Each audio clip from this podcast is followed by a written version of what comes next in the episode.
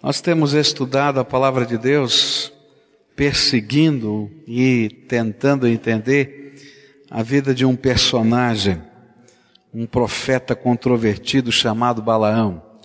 Começamos a olhar os trechos da palavra de Deus no Novo Testamento que falam sobre ele. Nós vimos que no Novo Testamento, especialmente três livros da Bíblia, colocam Balaão como um ícone de um falso profeta. O segundo livro de Pedro, capítulo 2, o livro de Judas e o livro de Apocalipse.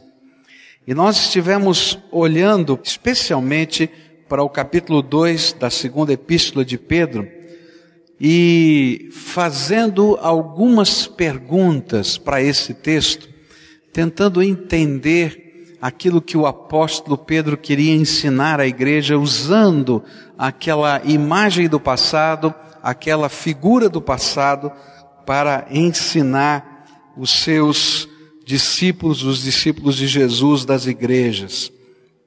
Nós fizemos inicialmente uma pergunta, não é?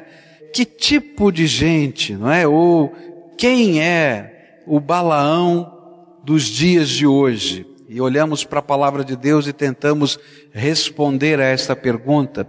E descobrimos que ele é alguém que aparentemente tem fé, é alguém que aparentemente vive o poder do Espírito Santo, é alguém que está no meio do povo de Deus, mas cuja vida não é coerente com aquilo que a palavra de Deus ensina sobre o verdadeiro cristianismo esse tipo de cristianismo esquizofrênico, doente, não coerente, é instrumento do diabo no meio da igreja e que faz com que o evangelho seja escandalizado fora da igreja e que de alguma maneira as pessoas não queiram seguir a Jesus ou o Evangelho, ou o caminho, ou a pregação do Evangelho, justamente por causa destes escândalos. E chegamos à conclusão que eles são os pregadores que não vivem a sua pregação, os professores que são a contradição dos seus ensinos, líderes de células que através dos seus pecados se tornam escândalo e afastam os seus liderados do caminho do Senhor, pastores que seduzem ao pecado suas ovelhas, crentes que vivem de uma maneira menos justa e santa do que os incrédulos. A palavra de Deus é muito clara em revelar que o juízo de Deus vem sobre esse povo, sobre estas pessoas. A pergunta que eu quero fazer ao texto, como é que estes líderes, como é que estes crentes no meio da comunidade seduzem outros? Porque Pedro está falando para a gente que não somente estas pessoas, elas vivem desta maneira, mas elas se tornam uma influência perniciosa no meio do povo. E as pessoas começam a seguir ou a imitar esse tipo de estilo de cristianismo ou de estilo de vida. E a pergunta que eu queria fazer para o texto é: como é que isso pode acontecer? Como é que acontece isso no meio do povo de Deus? Será que não seria tão claro para nós que temos Jesus no coração, a gente identificar o que é certo e o que é errado? Será que não é tão fácil para a gente perceber a diferença entre o errado e o certo e o certo e o errado? Eu me lembro de uma ocasião que eu estava aconselhando uma pessoa, essa pessoa estava enamorada afetivamente de uma outra mulher que não era sua esposa. Esse senhor estava numa dúvida, não é? Muito grande. Qual é a vontade de Deus? Com qual das duas mulheres eu fico? E foi tão interessante porque eu achei que era brincadeira, porque parecia tão simples a resposta, tão fácil a resposta. E eu disse assim, mas o que que você está procurando? Não, eu estou procurando que Deus me diga qual é a vontade dele, com qual das duas eu fico. Eu disse assim, mas espera aí, eu não estou entendendo, como é que é esse negócio? Como é que é essa questão? Não, eu estou esperando que Deus me dê uma revelação, que Deus fale comigo, que Deus me dê uma iluminação, que Deus me dê um sinal, que Deus me. Eu falei, querido, Deus não vai te dar nenhum outro sinal a não ser aquilo que Ele já escreveu na Sua palavra. Mas é interessante que esse exemplo que eu estou falando aqui não é uma coisa normal. Tem muita gente perguntando: peraí, o que que eu faço? O que que eu vou viver? Qual é a decisão que eu vou tomar? E de repente parece uma coisa tão simples, mas na verdade a pessoa não enxerga isso como tão simples. E a gente fica pensando, por que que parece tão difícil para algumas pessoas discernir o certo do errado, a vontade de Deus, da vontade da carne no nosso coração? Se a gente tiver essa resposta, a gente vai entender por que e como pessoas são seduzidas a copiarem o modelo do Balaão moderno. A palavra de Deus vai nos ensinar sobre isso nos versículos 2, 17, 18 e 19 do, dos capítulo 2 de 2 Pedro, onde a Bíblia nos diz assim: Muitos seguirão os caminhos vergonhosos desses homens, e por causa deles será difamado o caminho da verdade. Esses homens são fontes sem água e névoas impelidas pela tempestade. A escuridão das trevas lhes está reservada, pois eles com palavras de vaidosa arrogância e provocando os desejos libertinos da carne, seduzem os que estão quase conseguindo fugir daqueles que vivem no erro prometendo-lhes liberdade, eles mesmos são escravos da corrupção, pois o homem é escravo daquilo que o domina. Muitos seguirão os caminhos, as heresias, os ensinos, os modelos destes profetas à semelhança de Balaão. E a pergunta é como é que tanta gente vai seguir esse negócio? E aí, a palavra de Deus nos diz o seguinte: é que estas pessoas que se tornam um modelo negativo, elas geralmente são muito seguras de si. E elas, através das suas palavras vaidosas, de arrogância, estão a convencer outras pessoas. O que a palavra de Deus está nos dizendo é que esse tipo de gente tem orgulho do seu tipo de fé, tem orgulho da sua capacidade de ser alguém que evoluiu tanto, que já é tão moderno, que é capaz de unir o passado e o presente, achar caminhos novos. E ele tem orgulho do seu estilo de vida. E mais, ele enaltece até os seus próprios ministérios ele propaga os seus feitos. E a semelhança daquilo que Balaão viveu, ele se sente muito especial, enaltecido. Alguns anos atrás houve uma reportagem é, na televisão brasileira que falava sobre uh, uma igreja no Brasil que estava voltada a entender o homossexualismo como alguma coisa natural. E aí o repórter chegou para o pastor desta igreja e perguntou: Mas a Bíblia não ensina assim? E citou um versículo da Bíblia. Ele disse assim: É, mas nós evoluímos. Esse tipo de gente que tem um prazer e um orgulho de dizer, não, nós chegamos aí, nós entendemos diferente, nós somos diferentes, nós avançamos, nós rompemos barreiras. E aí começam a fazer propaganda de si mesmo como poderosos e especiais. E eu queria dizer uma coisa para você. Tome cuidado com aquele que se diz servo de Deus, mas coloca todos os holofotes sobre si mesmo e não sobre Jesus Cristo. Ah, queridos, eu tenho um temor tão grande quando as pessoas não entendem que quem faz a obra é o Espírito de Deus que todos nós somos servos do Senhor, que se não for a graça de Deus, ninguém pode fazer absolutamente nada. E quando você começa a ver um ministério A ou um ministério B, com todos os holofotes em cima de um homem, em cima de uma pessoa, em cima de um projeto, eu tenho temor porque a Bíblia vai me ensinar justamente o contrário. Vai, vai me ensinar que os verdadeiros profetas de Deus são aqueles que, a semelhança de Pedro, têm sempre essa atitude. Em Atos capítulo 3, versículo 12, depois que Pedro e João curam aquele paralítico na porta do templo, todo mundo começa a olhar para Pedro e João como se eles fossem poderosos. E Pedro responde assim: vendo isso, Pedro lhes disse: Israelitas, por que isto surpreende? Por que vocês estão olhando para nós como se tivéssemos feito este homem andar por nosso próprio poder ou piedade? E ele vai dizer: olha para Jesus, olha para Jesus, porque é ele que fez estas coisas. Ou então, como Paulo e Barnabé, depois de uma cura de um aleijado, de nascimento, lá numa cidade, na cidade de Listra, as pessoas olham e dizem, está vendo? Os deuses chegaram entre nós, e vai lá o sacerdote do templo e começa a preparar um holocausto, uma oferta, para colocar diante de Paulo e Barnabé, e quando eles olham para isso, eles rasgam a sua roupa e dizem: Não, de jeito nenhum, não façam isso, eu sou só de carne e osso mas há alguém poderoso a quem eu sirvo. É tremendo como às vezes nós nos deixamos conduzir pela vaidade de alguém e pela segurança de outro.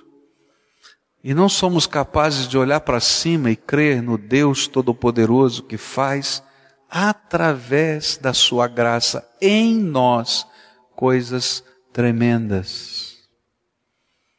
É mais fácil você crer que uma oração de alguém é mais poderosa do que você olhar para o Todo-Poderoso e dobrar o seu joelho e orar.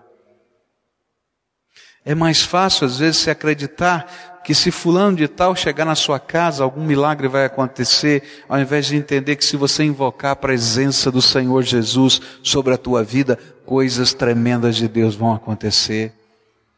O que a Bíblia está dizendo é que as pessoas que são seduzidas são aquelas que ficam apaixonadas pela vaidade e pela arrogância de pessoas. Pela maneira como se vestem, pela maneira como falam, pela maneira como ensinam, pela maneira como ostentam a sua grandeza. E Deus está dizendo: puxa vida, que doidice, gente. Olha para mim, eu sou o Senhor da tua vida. Olha para mim, eu sou o Senhor da tua vida. Outra coisa que Pedro vai nos dizer é que estas pessoas, estes homens seduzem e nos levam às vezes a caminhar nessa direção, porque a mensagem deles, a doutrina deles, o jeitão de viver deles provocam os desejos da nossa carne.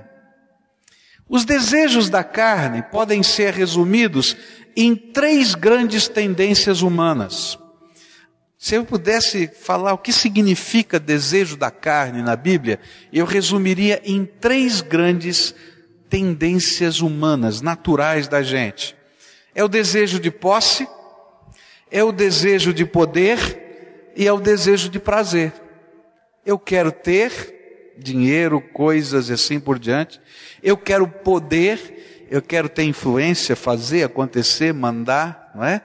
E eu quero desfrutar. Estas três coisas são as grandes tendências humanas.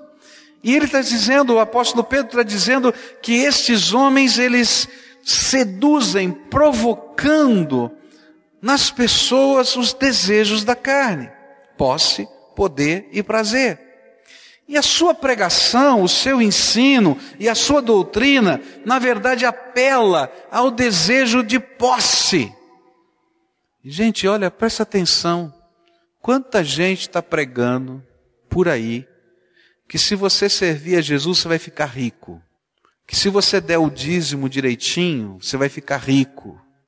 Que se você orar, Deus vai pegar e você vai não ter mais um Fusquinha ou outro carro qualquer e vai ter um, um, uma BMW na garagem. Que tipo de pregação é essa, meus irmãos?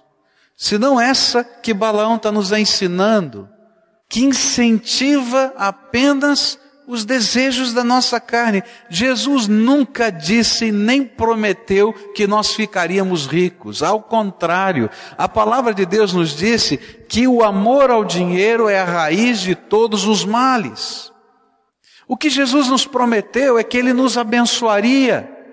E a bênção de Deus sobre a nossa vida não é apenas uma questão de recursos financeiros, é uma questão da nossa casa, da nossa família, da nossa administração ainda que o Senhor coloque a sua mão para que nada nos falte, como está lá no Salmo 23, o Senhor é o meu pastor e nada me faltará, e tantos outros lugares da palavra, mas queridos, não entendam errado, porque esse tipo de pregação é a pregação de Balaão, do Balaão moderno.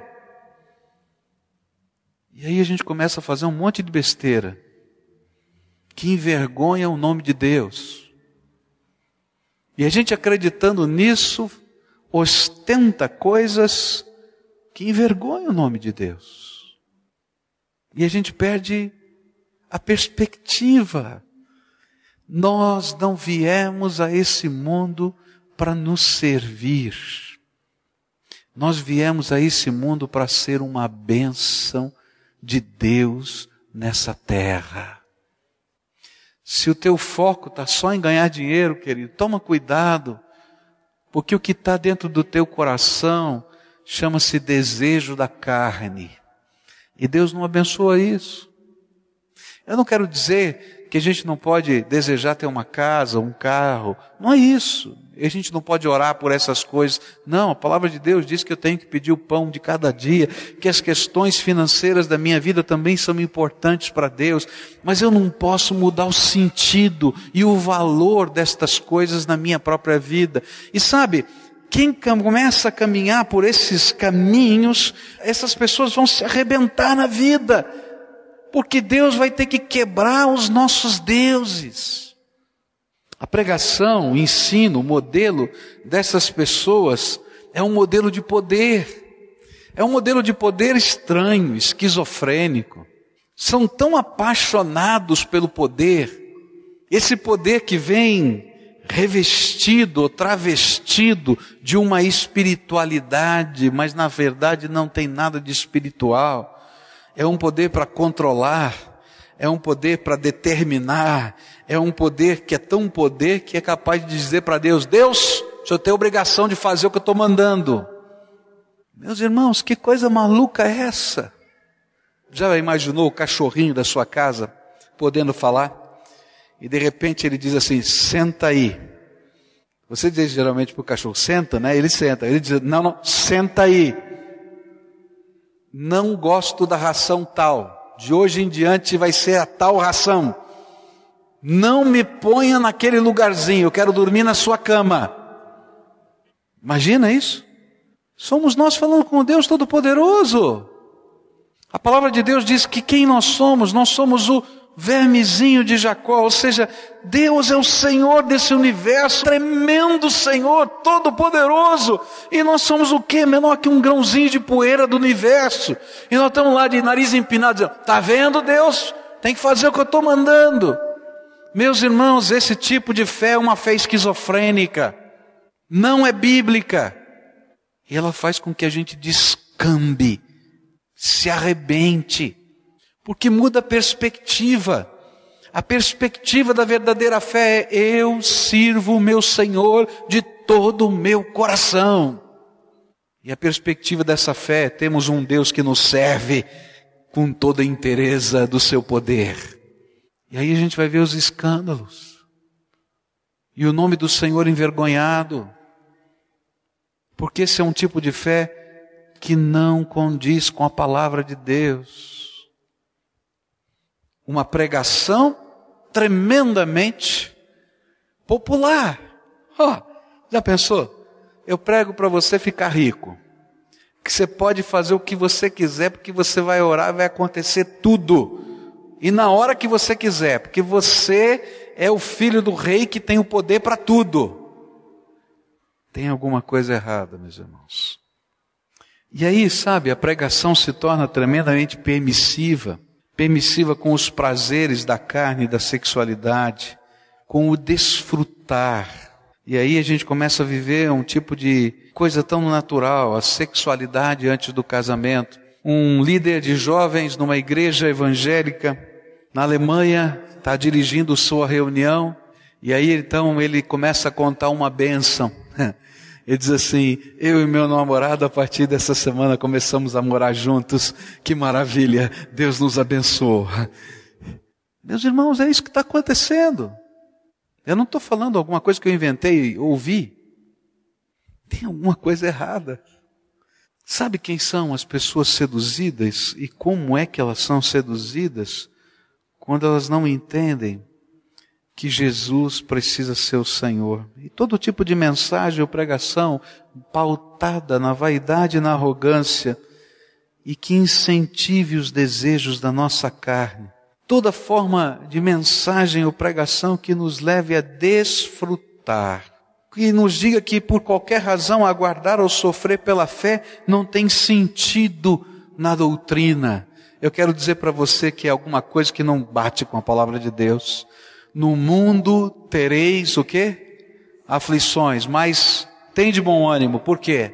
Eu venci o mundo. Jesus nunca disse, olha, nunca mais vão ter problemas, nunca mais vão ter enfermidades, nunca mais vão sofrer, nunca mais. Não, você não vai encontrar nas Escrituras. Ao contrário, o que você vai encontrar é que nesse mundo nós vamos passar por lutas, por aflições, por dificuldades, mas nós temos uma grande bênção. Não passamos sozinhos. Jesus anda conosco. Ele é o nosso Senhor. Ele que venceu todas as coisas, caminha conosco dia a dia. Às vezes eu não entendo. Um problema ou outro uma luta ou outra, uma dificuldade ou outra, um obstáculo ou outro, uma enfermidade ou outra. Mas eu sei em quem tenho crido e confio que Ele está sustentando a minha vida em qualquer circunstância.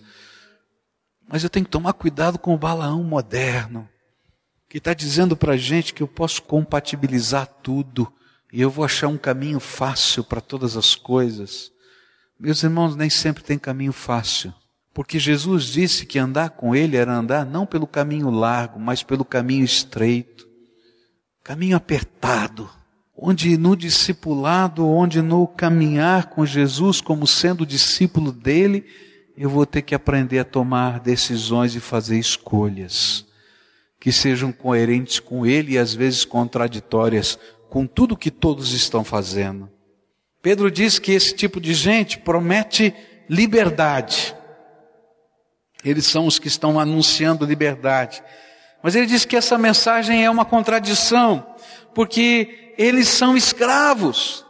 Como é que eles podem prometer liberdade se são escravos? Olha só o que diz o verso 19: prometendo-lhes liberdade, eles mesmos são escravos da corrupção, pois o homem é escravo daquilo que o domina. Eles são escravos da posse, do poder e do prazer. Então, como é que podem prometer liberdade? Não tem, não tem, não tem para eles, porque não tem essência dentro da vida. Prometem uma liberdade que não vivem, prometem uma liberdade sem fidelidade, prometem uma liberdade que é escravidão aos desejos da carne, posse, poder e prazer. Por isso, eles se tornam uma coisa muito esquisita. E aí Pedro vai usar duas figuras muito interessantes. E a gente tem que lembrar o contexto do apóstolo Pedro, a região em que ele morava, os lugares da Palestina, não é? E daquela região do Oriente Médio, onde tem muitos desertos. Ele diz assim: olha, esse tipo de gente é uma fonte sem água. Você imagina alguém andando no deserto sabendo que tem um oásis em tal lugar. E ele então coloca na sua rota parar naquele oásis, porque ele sabe que no meio do deserto tem uma fonte. E quando ele chega lá, a fonte não tem água. O que, é que significa? Morte, desespero. E Pedro está dizendo: toma cuidado, porque esse tipo de fé, esse tipo de vida, esse tipo de cristianismo esquizofrênico é uma fonte sem água. E na hora que a gente mais precisa, a gente está morrendo de sede. A segunda figura que Pedro usa é que eles são como uma nuvem impelida pelo vento. E aí você imagina outra vez o contexto, não é? Lugar de seca, e de repente você vê o céu nublado. E você está pensando o quê? Vai chover. Oh, que bênção! Vai chover a minha terra, a semente. Ele começa a ver o céu nublado, ele começa a preparar a terra, ele começa a lançar semente, ele pega os últimos grãos que ele tem para que possa produzir alguma coisa. Aí começa a ventar, ventar, ventar, e a nuvem vai embora. E o que acontece? Toda aquela semente, todo aquele trabalho vai embora. Pedro está usando essas duas figuras para dizer para a gente: toma cuidado, porque esse tipo de fé vai gerando dentro da gente um sentimento de frustração incrível, um sentimento de que não sobrou nada. E aí Pedro diz no verso 17: esses homens são fontes sem água e névoas impelidas pela tempestade a escuridão das trevas lhes está reservada.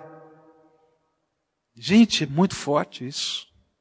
Só tem aparência, mas não tem essência geram a sensação de que se encontrou algo, mas não são capazes de saciar a sede, nem produzir a vida em uma terra ressequida. Eles são um engano que decepciona, afasta, corrompe e mata. A pessoa se lança com todas as forças, tentando viver aquilo, naturalmente motivada pelos desejos da carne, posse, poder e prazer. Mas não funciona. O que, que você acha que vai acontecer? À medida que isso não vai funcionando, eles vão se afastando, abandonando não somente aquele caminho, mas se tornando endurecidos para toda a verdadeira mensagem do Evangelho. Não funciona, queridos. Não se deixe seduzir pelo Balaão moderno. Não existe verdadeira fé sem compromisso, sem discipulado sem entrega incondicional, sem que neguemos a nós mesmos o tempo todo para seguir a Jesus. Jesus é que ensinou isso. Mateus 16, verso 24 diz assim: Então Jesus disse aos seus discípulos: Se alguém quiser acompanhar-me, negue-se a si mesmo. Tome a sua cruz e o que? Siga-me. Querido, se você quer perdão de Deus sem transformação, não tem perdão nem transformação. Se você quer bênção sem se tornar povo em cujo meio Deus possa habitar, se você quer bênção sem entender que o seu corpo se tornará, pela ação da graça de Deus, templo do Espírito Santo. Não dá. E aí você vai ter que zelar e ser zeloso desse templo, querido, porque não é mais só seu corpo, é o lugar onde o Espírito de Deus habita. Não profane esse lugar. Ele é o tabernáculo de hoje. É isso que a Bíblia ensina. Se você quer viver um cristianismo que não passa pelo caminho estreito, que não dá trombada com a vida, que não dá trombada com o jeito de ser da maioria das pessoas? Então, querido, tem alguma coisa errada, porque a Bíblia diz que o verdadeiro cristianismo vai ser uma contracultura. Ela vai na contramão da cultura de qualquer lugar, de qualquer país, de qualquer parte do mundo, em qualquer tempo da história. Porque é algo que está vindo do céu para a tua vida. Se você quer uma casa bonita, capaz de enfrentar a tempestade, mas não quer colocar alicerce sobre a rocha, quer dizer que não funciona. Você pode até ter uma casa bonita, mas na tempestade vai cair, porque não tem alicerce. Esse tipo de fé, ou esse tipo de ilusão de fé, é que o Balaão de hoje está tentando nos ensinar a viver. Mas é uma fé que Deus não aceita, que é enganosa.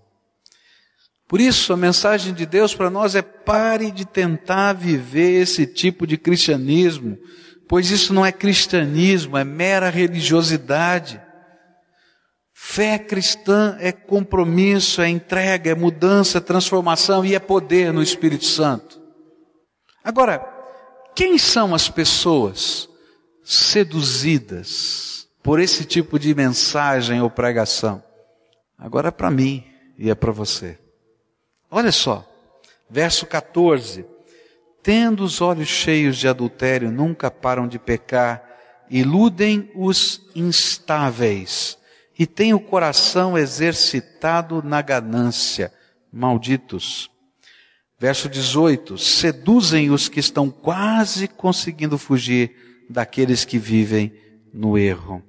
Que tipo de pessoas se tornam presa destas ideias? Esse é o tipo de pregação e fé que gera um impacto num tipo específico de pessoa. Naquele que está buscando mas não tem firmeza na sua crença.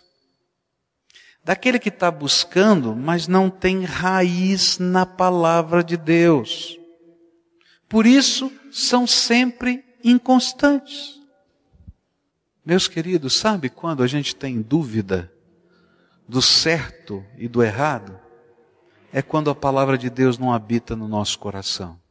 Porque quando a palavra de Deus habita dentro do nosso coração, mesmo que eu queira ter dúvida, ela vem de dentro da nossa alma para a nossa mente. E ela está dizendo: olha, a Bíblia diz assim. E mesmo quando Satanás nos tenta, a semelhança do que ele fez com Jesus no deserto, e ele até lança trechos da palavra de Deus, como lançou para Jesus lá no deserto, é tão claro, é tão claro, que a gente recita a palavra de Deus que vem de dentro de nós. Nós estamos sendo seduzidos porque não temos firmeza, raízes na palavra de Deus. Não conhecemos a palavra. Não lemos a palavra. Não deixamos a palavra de Deus entrar dentro do nosso coração. Não semeamos a palavra dentro da nossa alma. Se a gente não lê a palavra de Deus, se a gente não semeia a palavra de Deus dentro do nosso coração, a gente vai ser enrolado. Uma das grandes bênçãos que Deus nos deu é ter a capacidade das Escrituras nos serem explicadas pelo Espírito Santo, meus irmãos. Tem coisa que você não entende, tem coisa que você não compreende, e você começa a orar a Deus, pedir para Deus colocar discernimento, e sabe o que Deus vai fazendo? Ele vai ensinando-nos através do seu Espírito. Mas, querido, se eu estou numa busca tremenda, mas eu não tenho alicerces na palavra.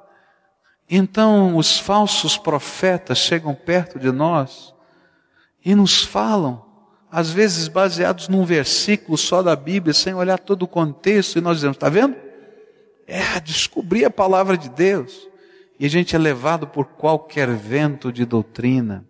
Nós precisamos ter um compromisso com a palavra de Deus e um compromisso de julgar toda palavra que está sendo pregada, inclusive desse pastor que está pregando aqui, para ver se ela é coerente com a Bíblia, com a palavra de Deus. Uma das razões porque eu sou apaixonado por esse estilo de pregação, que é um estilo de pregação que a gente pega e vai caminhando com a palavra. E a gente vai tentando entender um livro da Bíblia, a gente vai tentando entender um personagem da Bíblia, olhando em todos os seus contextos. É para ajudar você a perceber que bênção é a palavra de Deus, que riqueza para a nossa vida. Para a gente não cair no engano. É muito fácil para mim pregar o que eu gosto de pregar. Ah, você quer saber o que eu gosto de pregar? Eu gosto de pregar sobre contato, a comunhão com Deus, a consolação do Espírito, isso me empolga. Mas eu não posso pregar só o que eu gosto de pregar. Eu tenho que deixar o Espírito de Deus e a palavra de Deus nos ajudar a ser povo de Deus e a crescer em todas as áreas da vida. E quando a gente está pregando assim, a gente está aprendendo em todas as áreas, até aquelas que eu não gosto. Tem alguns sermões que eu não gostaria de pregar. Ah, é difícil pregar. É duro. mas eles são necessários porque nós estamos aprendendo para a vida. Querido, abra a tua Bíblia. Quero dar uma dica para você que nunca leu a Bíblia inteira. Pega uma Bíblia na linguagem de hoje. Ah, procura lá na livraria, tem lá uma Bíblia na linguagem de hoje. Deixa a tua linguagem tradicional um pouquinho de lado. Porque a linguagem tradicional tantas vezes tem palavras que nós não conhecemos. Só isso, ela foi traduzida 300 anos atrás e usa palavras que nós não conhecemos. Por exemplo, você sabe o que é chocarrice? Chocarrice, está lá na Bíblia, tá? Quer dizer gracejos indecentes. Ops, lá no meio da rua, tá? Você sabe o que é concupiscência? Desejo ardente. Então, às vezes a gente não sabe a palavra em português. E na linguagem de hoje a gente tem um vocabulário mais simples e fica muito mais fácil da gente entender. E começa a ler a palavra de Deus. Começa lá num dos evangelhos. Eu aconselho você a começar no evangelho de Marcos. Você vai me perguntar, por que o evangelho de Marcos? É o menor. Só por isso. Te dá uma visão panorâmica, tá? Terminou o Evangelho de Marcos, vai para o livro de Atos. Por que, que eu vou para o livro de Atos? Porque eu vou ver a continuação da história. Do livro de Atos vai até o final do Novo Testamento, nas epístolas. Depois você volta e completa os outros evangelhos. Só depois você vai para o Velho Testamento. Porque o Velho Testamento fica muito mais difícil de ser entendido se eu não entendo o final da história. Aí quando eu sei o final da história, fica fácil entender aquilo que é promessa que iria acontecer no futuro. Ah, olha só, isso aqui tem a ver com Jesus, ah, aconteceu lá. Ah, tá, fica muito mais fácil. E aí a gente vai deixando o nosso coração ser permeado pela palavra de Deus. Meus irmãos, tem muita gente ensinando um evangelho que não é evangelho nos dias de hoje, mas precisam se levantar homens e mulheres comprometidos com o verdadeiro evangelho do Senhor Jesus. Porque senão a próxima geração, a geração dos nossos filhos, ou quem sabe dos nossos netos, vai ser uma geração que não crerá em mais nada. Isso já aconteceu lá na Europa, queridos. Está lá, chamado de pós-cristianismo. Porque a geração do passado na Europa não levou a sério esse compromisso com a palavra de Deus e com o verdadeiro viver do cristianismo. Então os nossos filhos não veem essência. Se os nossos filhos virem em nós apenas a religiosidade, o ir à igreja, mas não virem o poder do Espírito Santo na nossa vida, a coerência da nossa fé, os valores da nossa vida sendo transmitidos para eles em qualquer coisa, na hora de fazer um café. Gente, a geração seguinte vai se perder por nossa culpa. Vovó fazia o café mais gostoso que eu já tomei na vida. Eu acho que todo neto pensa assim, né? A vovó fazia o café mais gostoso que eu já tomei na minha vida. Eu gostava de chegar na casa de vovó por volta de nove horas da manhã. A gente chegava lá no portão, a gente sentia o cheirinho de pão torrado com manteiga. Ela tinha uma chapinha que ela colocava em cima do fogão e ela passava o pãozinho com manteiga naquela chapa, aquilo ia recendendo aquele cheiro gostoso. A gente chegava ali, hum, a vovó está fazendo café. E aí a vovó recebia os netos dela em volta da mesa, aquela festa, e ela torrava mais um pãozinho, e ela pegava mais um pão doce que eu não sei onde é que ela arrumava, e aquela coisa gostosa, bem de vó. Mas eu nunca consegui sair daquela mesa do café sem que ela orasse por mim, sem que ela lesse a palavra de Deus para mim, e sem que ela ministrasse na minha vida. A minha avó passou para essa geração que sou eu algo tremendo e maravilhoso, o poder de um Deus vivo. Não era apenas a religião da vovó, era a vida da vovó, era o exemplo da vovó, era a oração da vovó, era o poder de Deus na vida dela. Eram as histórias que a gente podia ver na vida de uma mulher falha, simples, com pouco estudo, mas mulher de Deus. Cuidado, queridos, com esse tipo de fé esquizofrênica que está seduzindo tanta gente. Gente que não tem alicerce, que não tem raízes. Gente que está buscando, buscando de verdade algo da graça, mas não querem seguir exatamente nos mínimos detalhes o que o Senhor deseja. Ah, gente, tem muita gente que frequenta o templo e não quer assumir compromisso com essa fé. Porque muita gente diz: não, eu quero Jesus, eu sirvo a Jesus, mas eu não quero assumir o que significa essa fé, romper com algumas coisas, colocar um marco decisório, começar de um jeito novo, do jeito de Deus e não mais do meu. Não do jeito da minha tradição, mas do jeito que eu creio, segundo a minha consciência, à luz da palavra de Deus. Queridos, esse é o tipo de fé que não funciona, porque não assume compromissos. Tem muita gente que entra para dentro do batismo e não entende o seu papel no reino de Deus. A palavra de Deus diz que cada pessoa que recebeu Jesus como Senhor e Salvador da sua vida, recebeu o Espírito Santo e o Espírito Santo lhe deu pelo menos um dom. Pode ter dado mais, mas pelo menos um deu a você.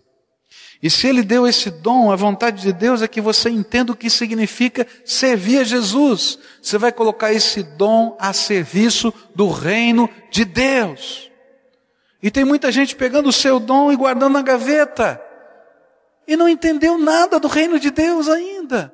Porque o reino de Deus é servir a Jesus, não é desfrutar de alguma coisa, não é apenas celebrar com a gente na grande multidão, mas é arregaçar as mangas para dizer: Senhor, usa minha vida para a tua glória, usa a minha casa, usa o meu trabalho, usa o meu dinheiro, porque não é meu, é teu, o Senhor é dono.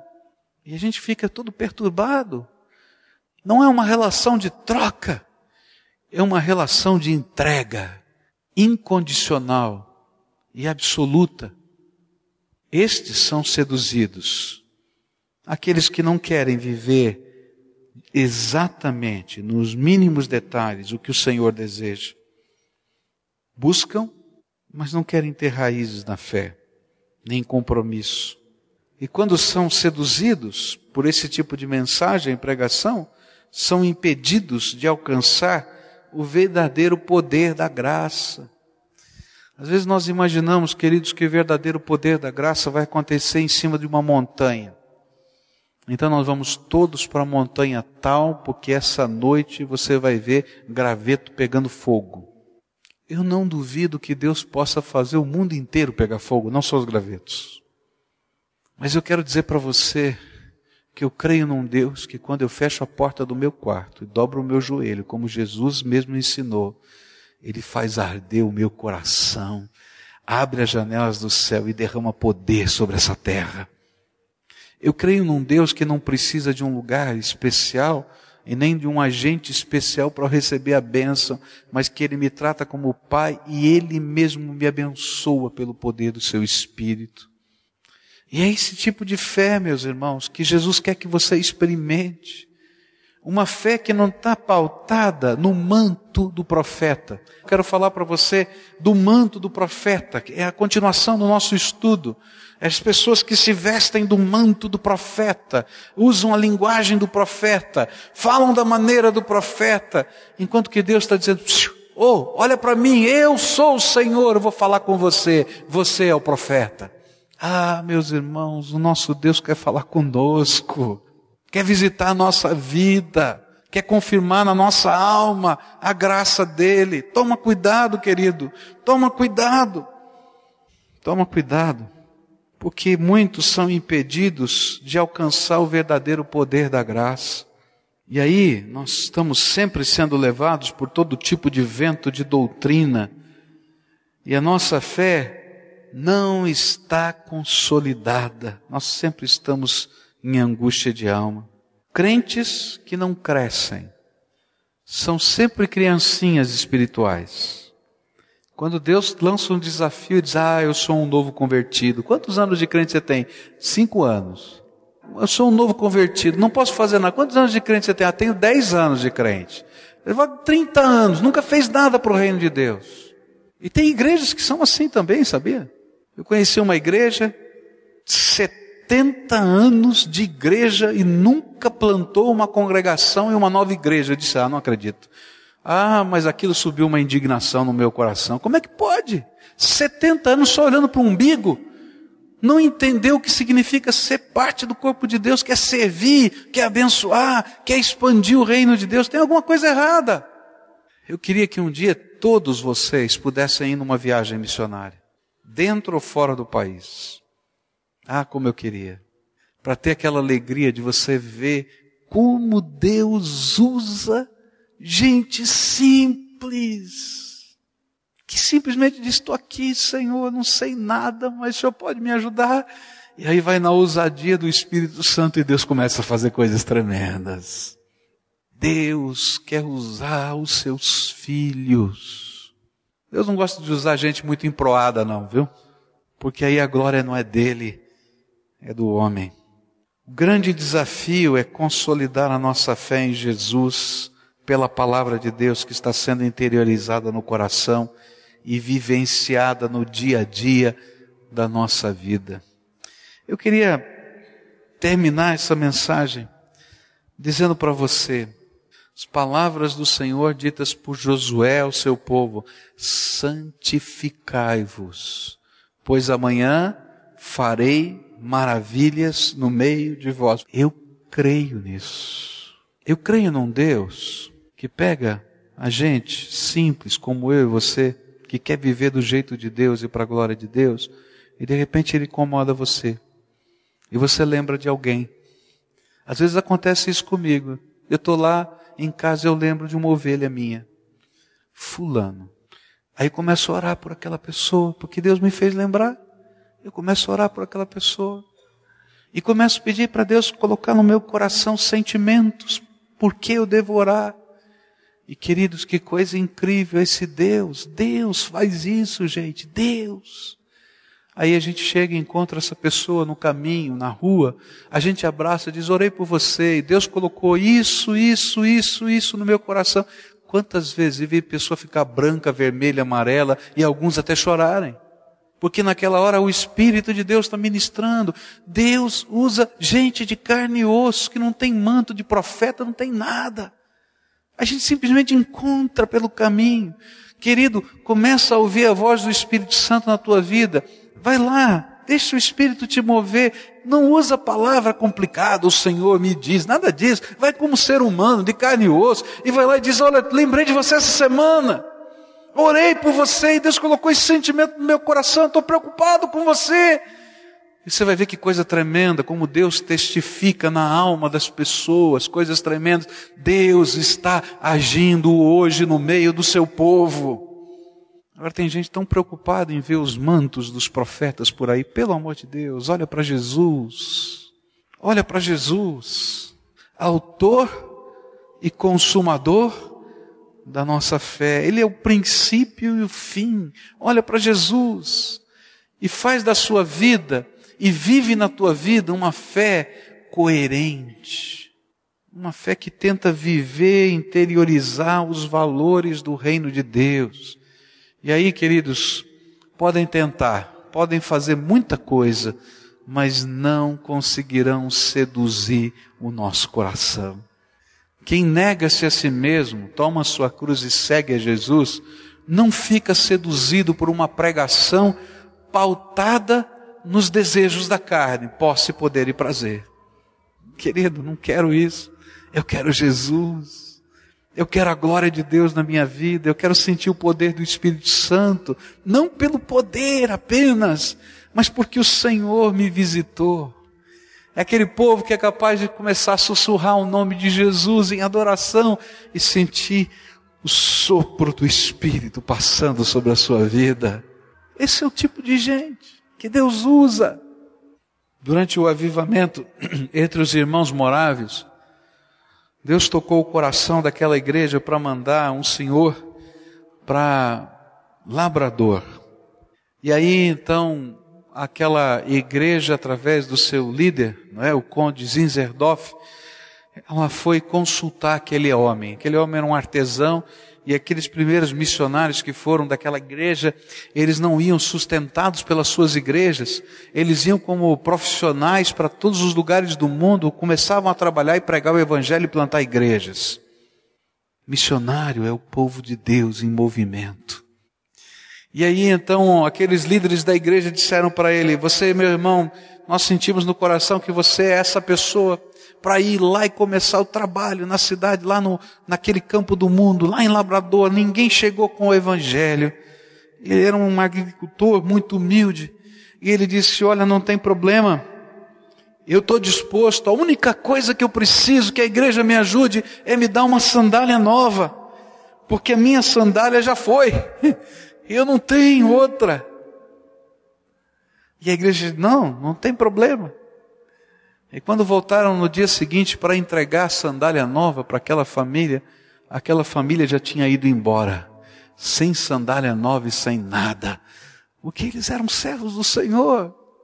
Já tinham pego um navio, já estavam a caminho, porque Deus tinha um propósito para a vida deles, eles não podiam perder tempo. Um outro membro dessa igreja foi enviado como um artesão para trabalhar com os negros que estavam no Haiti e eram escravos. E quando ele chegou naquela localidade, ele queria evangelizar aqueles negros escravos que estavam sendo levados para o mundo inteiro como escravos. E aí disseram para ele: Você não pode falar com esses homens, só escravos entram nesse lugar.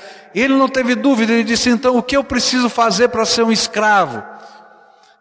Eu quero entrar lá dentro, então você me faz um escravo. Moço, você não está entendendo. Você não sabe o que é ser escravo. Você não entende o que significa isso. Não, eu vim aqui porque Jesus ama aqueles homens negros que estão ali e que estão sendo vendidos pelo mundo. E se preciso ser escravo para falar com eles, eu estou disposto. Isso criou uma comoção tão grande naquele povo que eles disseram: Você não pode ser escravo, porque a cor da sua pele não é igual a deles. Mas você pode entrar naquele lugar. Ele se tornou um dos primeiros missionários pregando o evangelho para aqueles homens que eram considerados homens sem alma por causa da cor da sua pele. Gente, Deus usa a gente assim.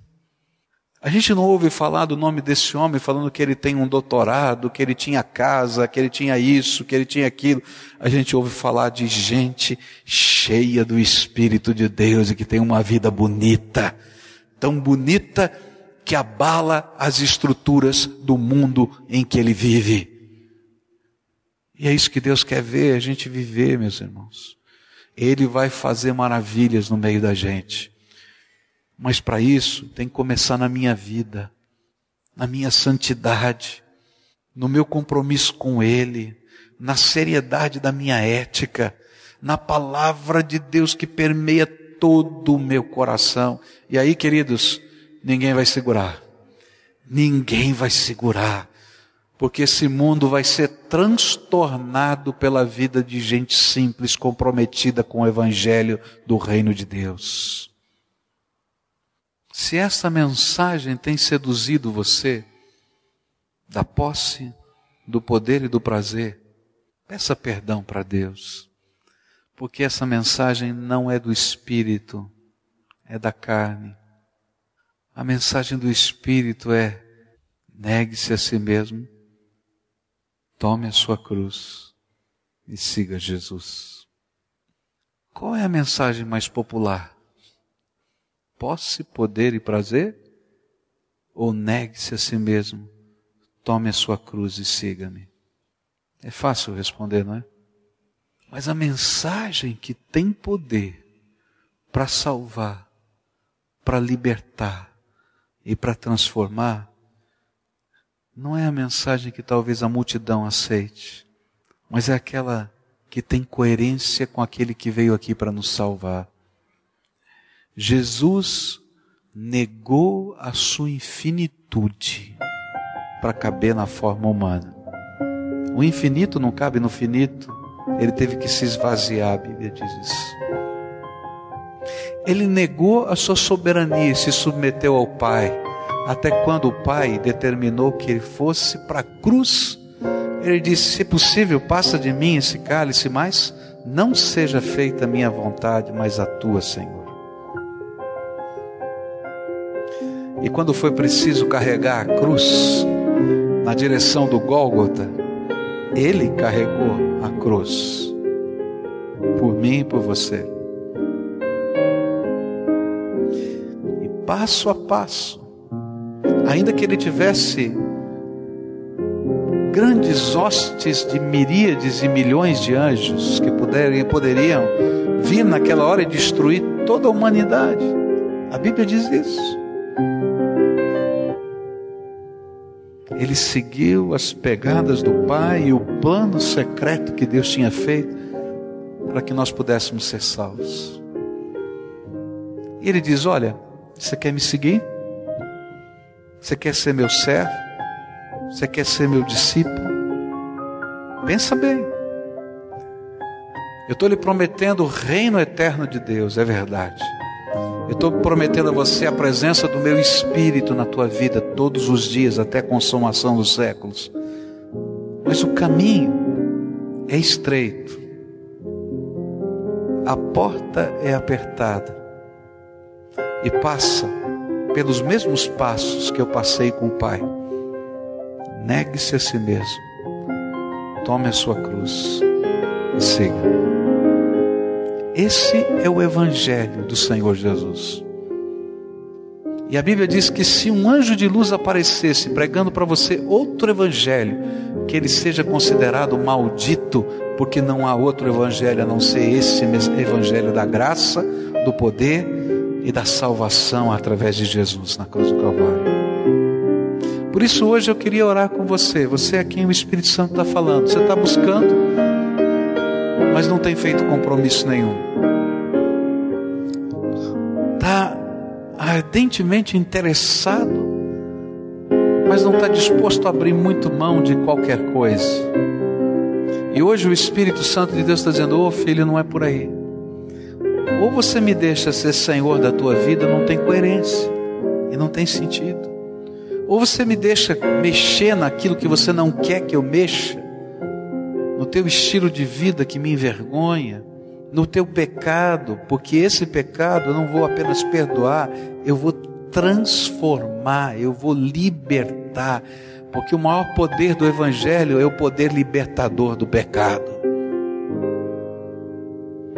Se você é essa pessoa a quem o Espírito Santo está falando isso hoje, eu quero orar por você pedir que o poder deste Evangelho, que começa a atuar dentro de nós, mexendo no nosso pecado, e se irradia para a nossa vida, nos nossos relacionamentos, promovendo conserto e acerto. Vida bonita, vida transformada. Que esse Evangelho do Senhor Jesus faça diferença na tua vida. Eu quero orar por isso. Senhor Jesus, aqui estão os teus filhos amados tua palavra falou o coração deles. Tua palavra falou o coração deles. Tu és o Deus deles. Tu és, Senhor, o Salvador. E nesta hora, esses teus filhinhos estão olhando para o Senhor, dizendo: Senhor Jesus, eu ouvi a tua voz. E eu quero dizer não para mim mesmo, em algumas áreas que eu não tinha coragem de dizer não. E eu quero, Senhor, abraçar o Senhor, seguir o Senhor, caminhar com o Senhor e ter coerência na minha vida com a tua palavra. E eu sei, Senhor, que de mim mesmo eu não consigo fazer isso. Mas eu quero te pedir, vem com teu Espírito Santo agora sobre esses teus filhinhos. Vem com teu Espírito Santo sobre esses teus filhinhos. E que nesta hora o poder do céu, as janelas da eternidade se abram. E que o Senhor derrame a tua graça sobre esses teus filhinhos. Toda algema do diabo colocada sobre eles, toda acusação de Satanás, todo impedimento para que eles vivam o acerto que o Senhor pede deles, seja agora quebrado em nome de Jesus. E eu quero te pedir, Senhor, que o Senhor incomode a vida desses teus filhos, de manhã, de tarde, de noite, de tal maneira que eles se sintam motivados e empurrados pelo Teu Espírito Santo a viverem o poder que nos liberta, o Evangelho de Jesus que nos liberta do poder do pecado. Escuta, Senhor, a nossa oração. E eu quero te pedir, Senhor, que a alegria do Senhor seja a força deles. Eu quero te pedir, Senhor, que a alegria da salvação transborde que a fome que vem, Senhor, da justiça de Deus, do teu Espírito Santo os controle e que a palavra do Senhor seja, Senhor, o alimento de cada dia para eles. Ó oh, Pai, seja o professor particular deles. E Senhor, coloca um irmão, coloca uma irmã, coloca alguém querido, Senhor, do teu reino, para ser, Senhor, o discipulador, o conselheiro, o pai espiritual, o mentor, aquele que vai caminhar junto, Senhor, nesse, nesses primeiros passos da jornada. E que a bênção do Pai, a bênção do Filho e a bênção do Espírito Santo os acompanhe cada dia da vida agora, Senhor, e por toda a eternidade, porque são teus filhos. Amém.